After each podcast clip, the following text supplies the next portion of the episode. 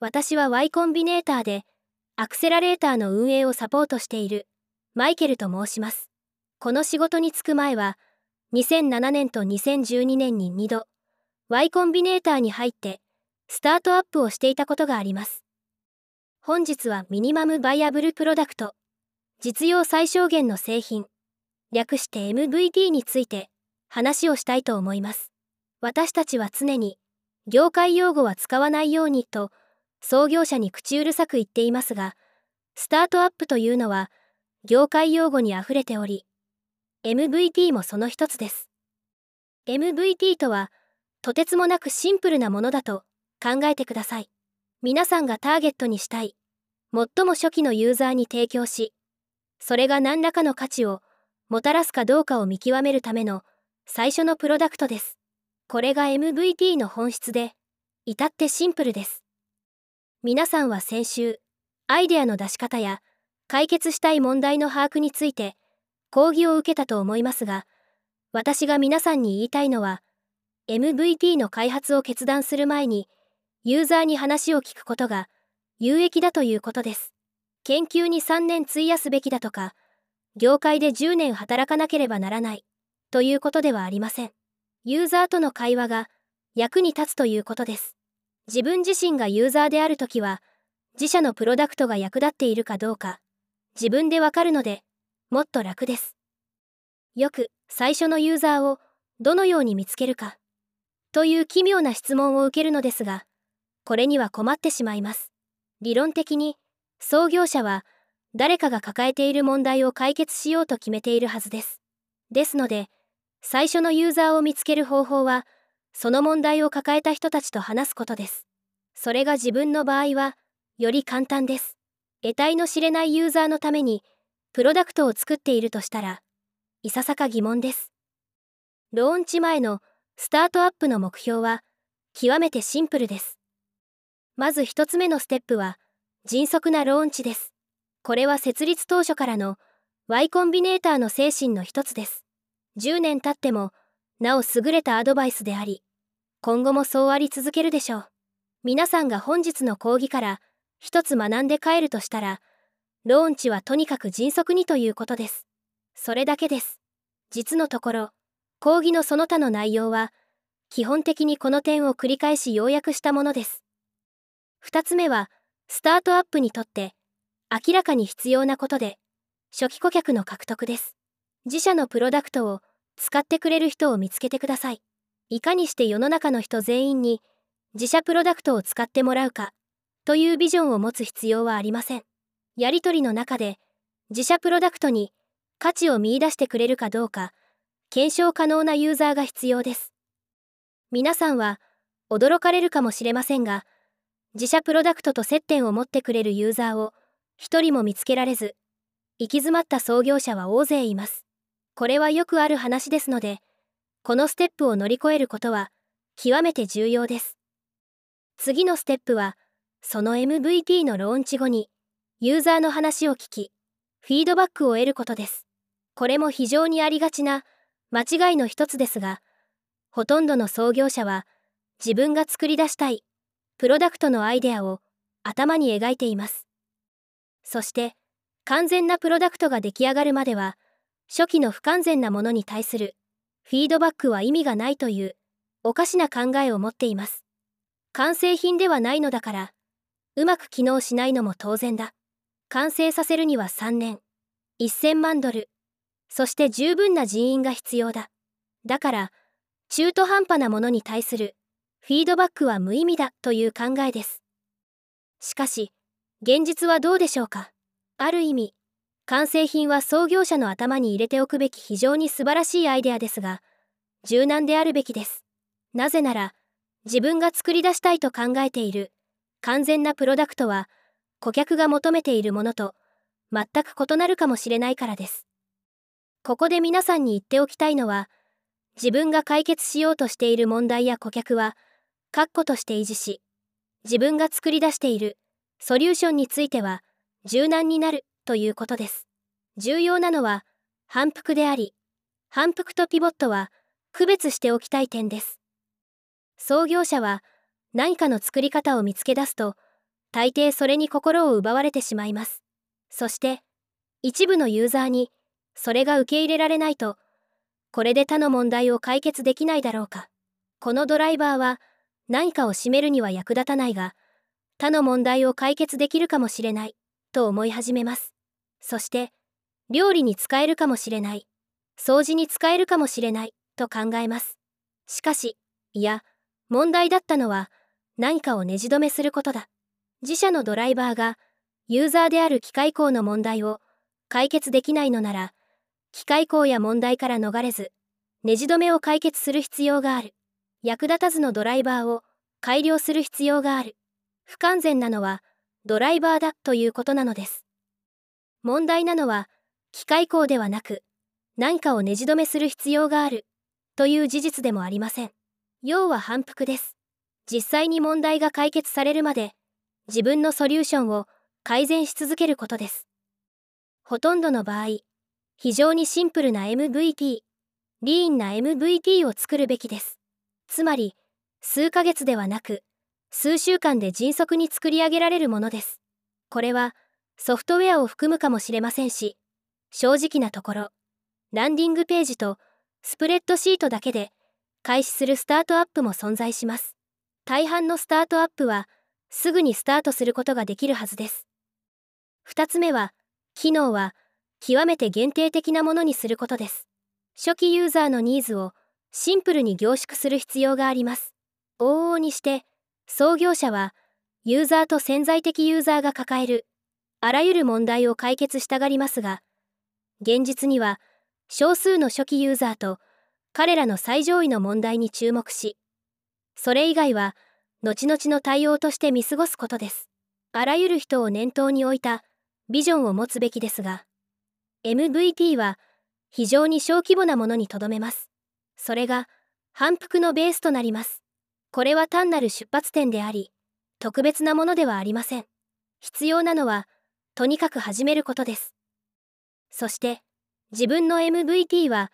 非常に特別なものだと考えないでください。典型的な例を紹介しましょう。これは確か、2008年の Airbnb 初のランディングページの一つです。Airbnb の最初のプロダクトについて、皆さんが興味を覚えるかもしれない点は、支払い機能がなかったことです。当時の Airbnb で、宿泊場所を見つけた時は、ホストに直接代金を支払うことになっていました。言うまでもなく、これは大きな問題でしたが、Airbnb は支払い機能なしでスタートしました。マップビューもありませんでした。Airbnb で検索するとき、その家が街のどこにあるか調べますよね。その機能がなかったわけです。また、コードを書いていた人はパートタイムでした。最初から全てが完璧だったという魔法のような話は様々な人から聞かされますが、立ち上げ当初の Airbnb は万全ではありませんでした。次はツイッチです。これはスタート初日のツイッチですが、あまり馴染みがありませんね。ご存知の方も少し入るかもしれませんが、動画とチャットがありますね。でも、それ以外は何もありません。ツイッチは、オンラインのライブ番組配信サイト、ジャスティン TV としてスタートしましたが、創業者であるジャスティンの生活を追うチャンネルが一つあるだけで、彼の生活に興味がなければ、このサイトを離れる、これだけでした。動画の解像度は非常に低いものでした。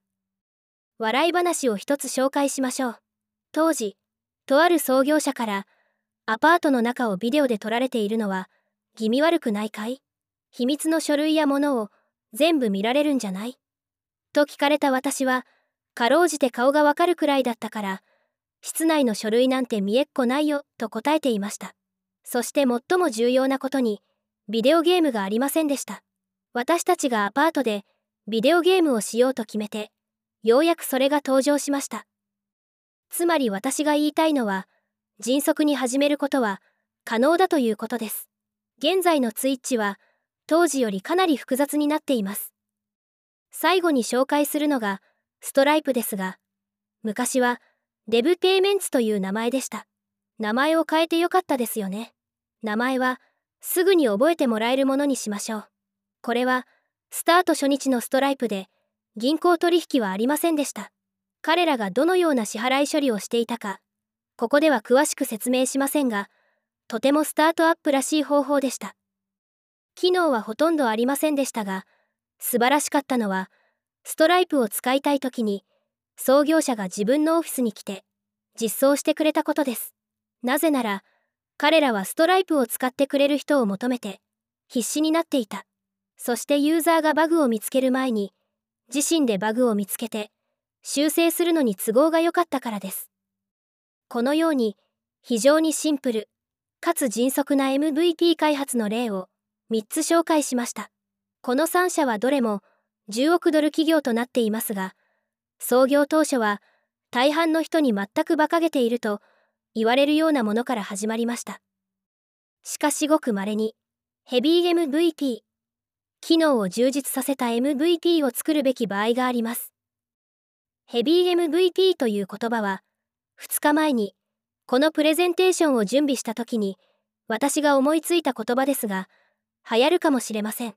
保険や銀行のような厳しい規制下にある業界。あとドローンもそれに含まれるかどうか判断が分かれますが、それらの業界におけるローンチは困難です。他の業界よりも困難です。まず多くの規制当局の認可を得る必要があります。ロケットのようなハード技術に携わっている場合、数週間でロケットを作り上げるのは無理です。バイオテクノロジー産業では、数週間で抗がん剤を発明するのは困難です。月へのロケット打ち上げは、他のすべての必要事項を満たしても、数週間で地球にトンネルを掘って、車に代わる超高速車両を開発することはできません。そうした状況下でも、MVP は自分の会社が手掛けていることを説明する、シンプルなウェブサイトで始められることを覚えておいてください。誰かと話をしたとき、何か参照できるものがあることは有益です。簡単なウェブサイトなら、数週間でなく数日で作って、スタートすることができます。何らかの変則的な方法を取れば、ヘビー MVP は、リーン MVP よりも素早く完成できるかもしれません。さて、ここでローンチについて少しお話しします。ローンチに関して誤解している創業者が多いからです。大企業が何かをローンチするのを見て、彼らはスタートアップもそのようにするものだと思い込んでいます。彼らは大企業をスタートアップと同じように考えてみています。Facebook はもはやスタートアップではありませんが、マスコミの注目を集める世間の話題となるとうとう、それを目にした創業者たちは、これぞローンチで成功を収めた会社の姿だと考えます。では、一つ皆さんにお尋ねします。Google がローンチした日のことを覚えている人はこの中で何人いますか？いませんよね。Facebook は、Twitter は、いませんよね。つまり、ローンチは全然特別なものではない、ということが分かりましたね。自分がやってみたい、魔法のようなローンチという夢のようなアイデアを持っていたら、それは捨て去ってください。ローンチは特別なものではありません。何よりも重要なのは、まず顧客を獲得することです。すっきりさせるために別の言葉を使いましょう。ローンチとは顧客を獲得する時のことです。プレスローンチは、これは実に感動的ですね。自社のプロダクトを記事にしてもらい、反響を呼び、世間の話題となる時です。プレスローンチは後回しにして、カスタマーローンチをとにかく早く行うことです。これが私たちの目標です。まだプロダクトを手にして使っていない顧客から何かを学ぶことはとても困難です。顧客の話はいつでも聞けても自分が作りたいものが顧客の問題を解決できるかは分かりません。顧客にプロダクトを提供すればそれが彼らの問題を解決しない場合は、すぐにわかります。調査することも良いですが、顧客に何かを提供するまでは、それが役に立つかどうか、全くわかりません。つまり、ピッチスライドばかりに、時間を費やすより、何であれ、顧客に提供できるものを作ることに、時間を費やすことに価値があります。最後に、MVP を迅速に作り出すためのコツをいくつかお伝えしましょう。第一に、仕様をタイムボックス化することです。ローンチ前に作るべきことのリストを仕様としてタイムボックスにしましょう。例えば、3週間後にローンチしたいとすれば、どうすればよいか。3週間で作れるだけの仕様にしようとなります。ここで、3週間のうちに完成できない機能は、すべて除外することができるので、皆さんの作業はかなりシンプルになります。第2に、仕様を文書化することです。これはとても単純なようですが、大半の人はここで失敗します。文書にしたものがなければ、自分が手がけていることをローンチ前に変更するのは容易です。創業者が何かを始め、ユーザーの話を聞き、これを使いたいとは思わないね、と言われます。あるいは、そんなことはないと、投資家のもとへ行きますが、これは会社としてやっていけないよ、と言われます。投資家は、すべてお見通しだからです。そこで、創業者は、軌道修正を決断します。それは文書には残らないため、軌道修正をしたことすら気づきません。こうして、3週間の計画が3ヶ月の計画になってしまいます。仕様を文書化していれば、少なくとも仕様を常に変更していることは、正直に認めざるを得ません。第3に、仕様を削ることです。約3週間の短期勝負で、1週間が過ぎた頃、多くの仕様を盛り込みすぎて、期限に間に合わないと気づくかもしれません。